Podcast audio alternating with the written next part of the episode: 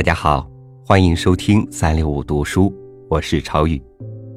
今天是一个特殊的节日，请允许我今天和大家一起分享一篇旧文章。谁是最可爱的人？作者魏巍。军人的节日，向可爱的军人们致敬。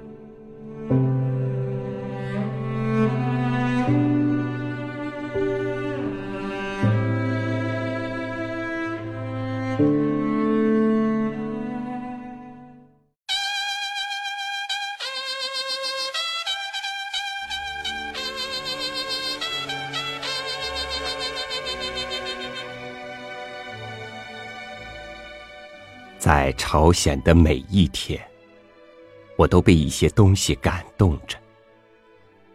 我的思想感情的潮水，在放纵奔流着。它使我想把一切东西都告诉给我祖国的朋友们。但我最急于告诉你们的，是我思想感情的一段重要经历。这就是。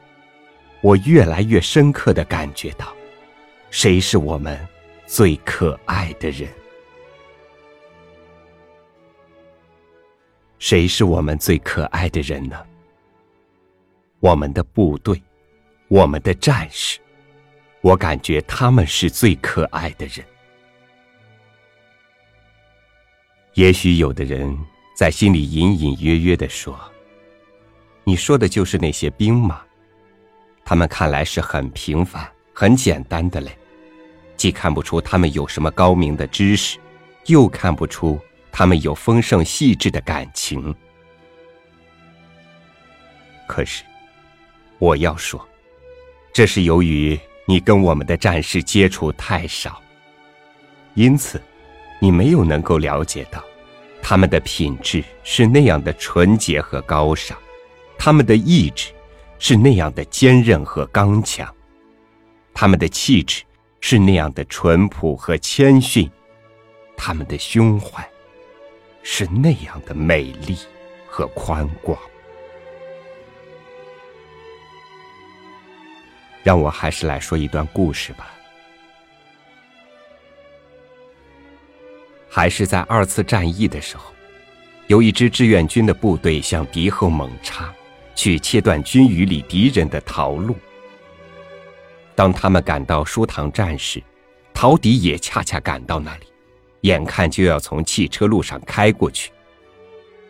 这支部队的先头连三连就匆匆占领了汽车路边一个很低的光光的小山岗，阻住敌人。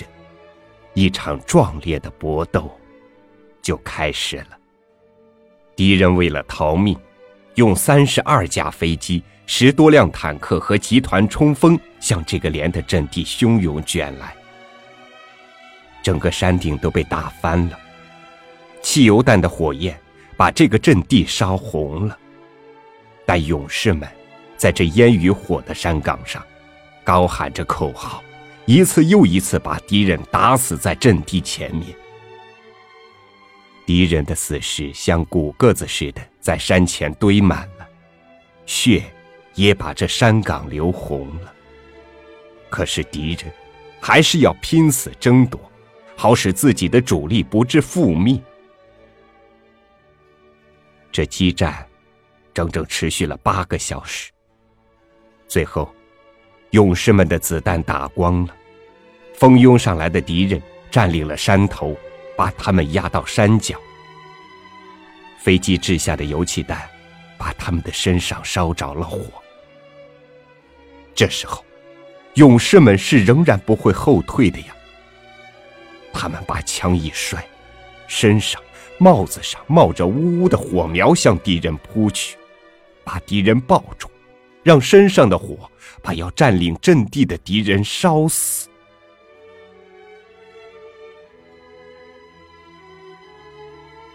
据这个营的营长告诉我，战后，这个连的阵地上枪支完全摔碎了，机枪零件扔得满山都是。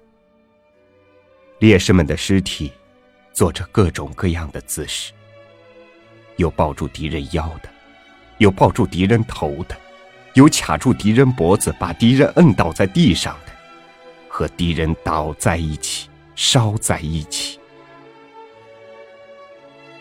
还有一个战士，他手里还紧握着一个手榴弹，弹体上沾满脑浆，和他死在一起的美国鬼子，脑浆崩裂，吐了一地。另有一个战士，他的嘴里还衔着敌人的半块耳朵。在掩埋烈士遗体的时候，由于他们两手扣着，把敌人抱得那样紧，分都分不开，以至于有的手指都掰断了。这个连虽然伤亡很大，但他们却打死了三百多敌人，特别是我们的部队的主力赶上。拒歼了敌人，这就是朝鲜战场上一次最壮烈的战斗——松骨峰战斗，或者叫舒塘站战斗。假若需要立纪念碑的话，让我把带火扑敌及用刺刀和敌拼死在一起的烈士们的名字记下吧。他们的名字是。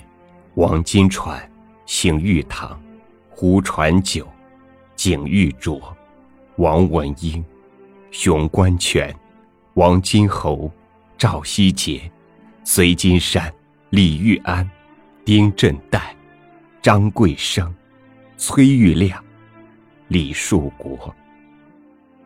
还有一个战士已经不可能知道他的名字了，让我们的烈士们千载万世。永垂不朽吧。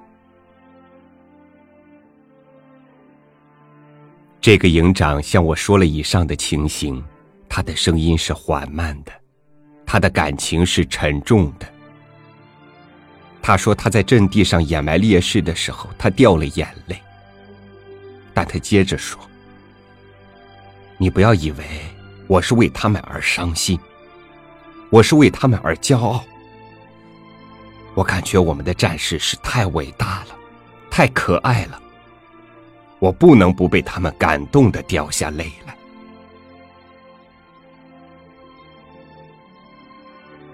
朋友们，当你听到这段英雄事迹的时候，你的感想如何呢？你不觉得我们的战士是可爱的吗？你不觉得我们的祖国有着这样的英雄而值得自豪吗？我们的战士对敌人这样狠，而对朝鲜人民却是那样的仁义，充满国际主义的深厚热情。在汉江北岸，我遇到一个青年战士，他今年才二十一岁，名叫马玉祥，是黑龙江青冈县人。他长着一副微黑透红的脸庞。稍高的个儿，站在那儿，像秋天田野里一株红高粱那样的淳朴可爱。不过，因为他才从阵地上下来，显得稍微疲劳些，眼里的红丝还没有褪尽。他原来是炮兵连的，在有一天夜里，他被一阵哭声惊醒了，出去一看，是一个朝鲜老妈妈坐在山岗上哭。原来他的房子被炸毁了，又在山里搭了个窝棚，但窝棚又被炸毁了。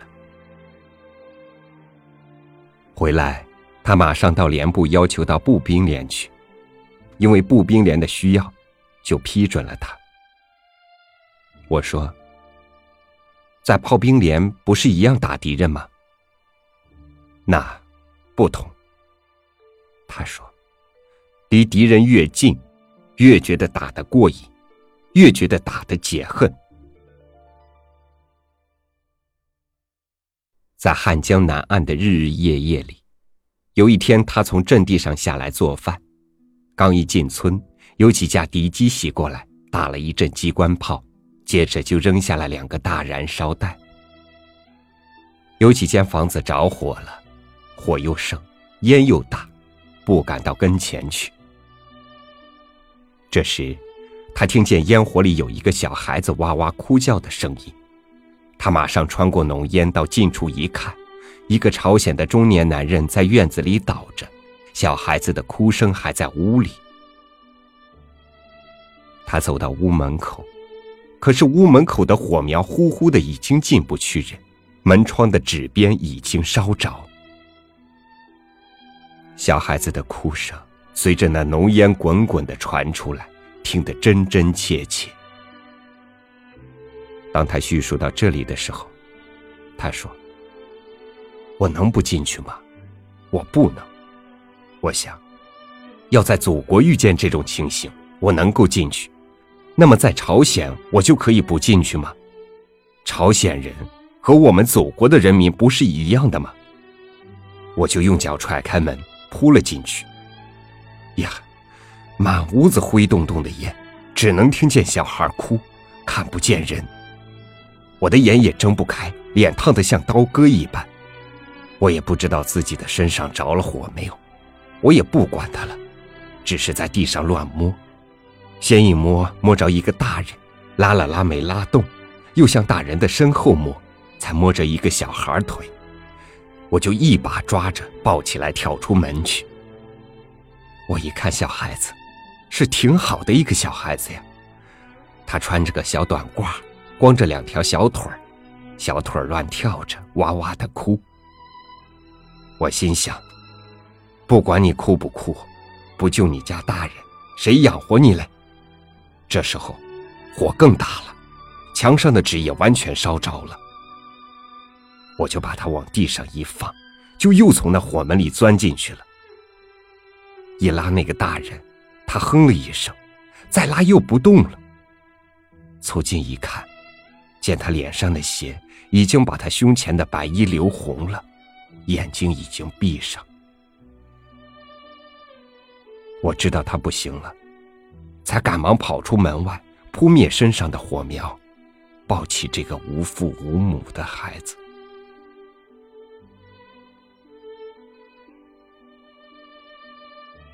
朋友，当你听到这段事迹的时候，你的感觉又是如何呢？你不觉得我们的战士是最可爱的人吗？谁都知道，朝鲜战场是艰苦些，但他们是怎样的呢？有一次，我见到一个战士，在防空洞里吃一口炒面，就一口血。我问他：“你不觉得苦吗？”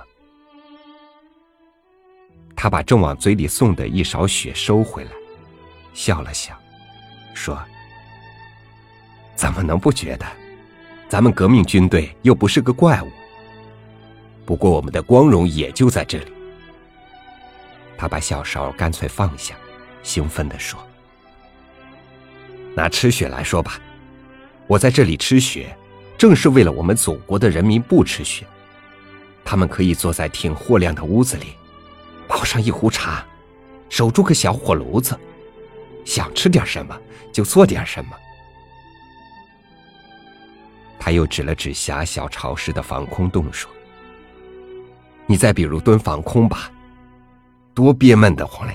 眼看着外面好好的太阳，光光的马路不能走，可是我在那里蹲防空洞。”祖国的人民就可以不蹲防空洞啊，他们就可以在马路上不慌不忙的走啊，他们想骑车子也行，想走路也行，边溜达边说话也行，那是多么幸福的呢！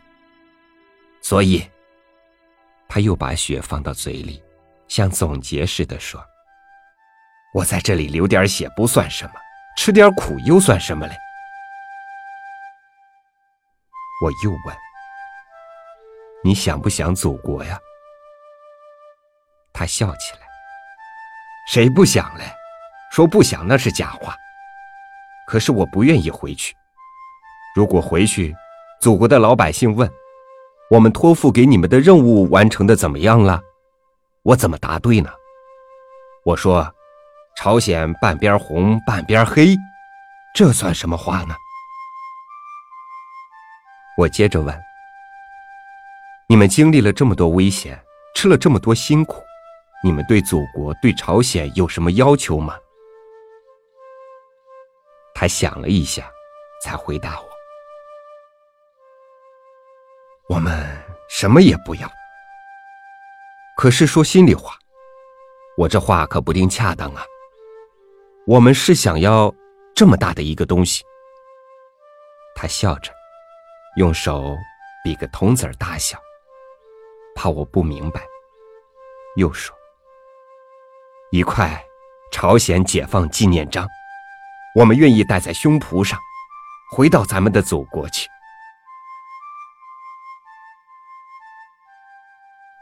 朋友们，用不着繁琐的举例，你已经可以了解到我们的战士是怎样的一种人。这种人是什么一种品质？他们的灵魂是多么的美丽和宽广，他们是历史上、世界上第一流的战士，第一流的人。他们是世界上一切善良、爱好和平人民的优秀之花，是我们值得骄傲的祖国之花。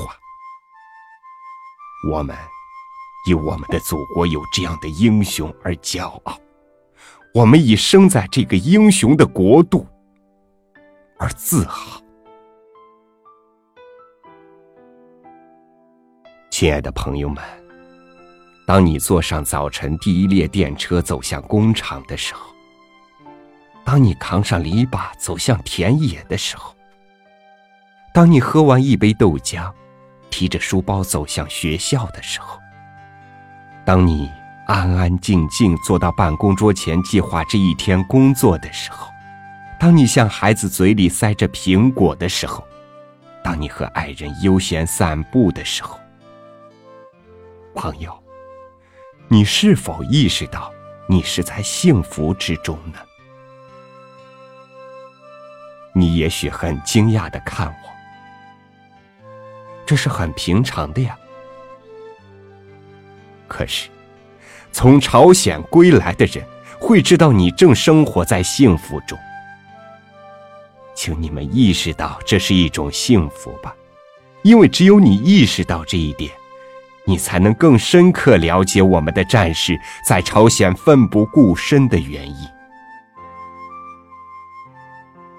朋友，你已经知道了爱我们的祖国，爱我们的领袖，请再深深的爱我们的战士吧。他们确实是我们。最可爱的人。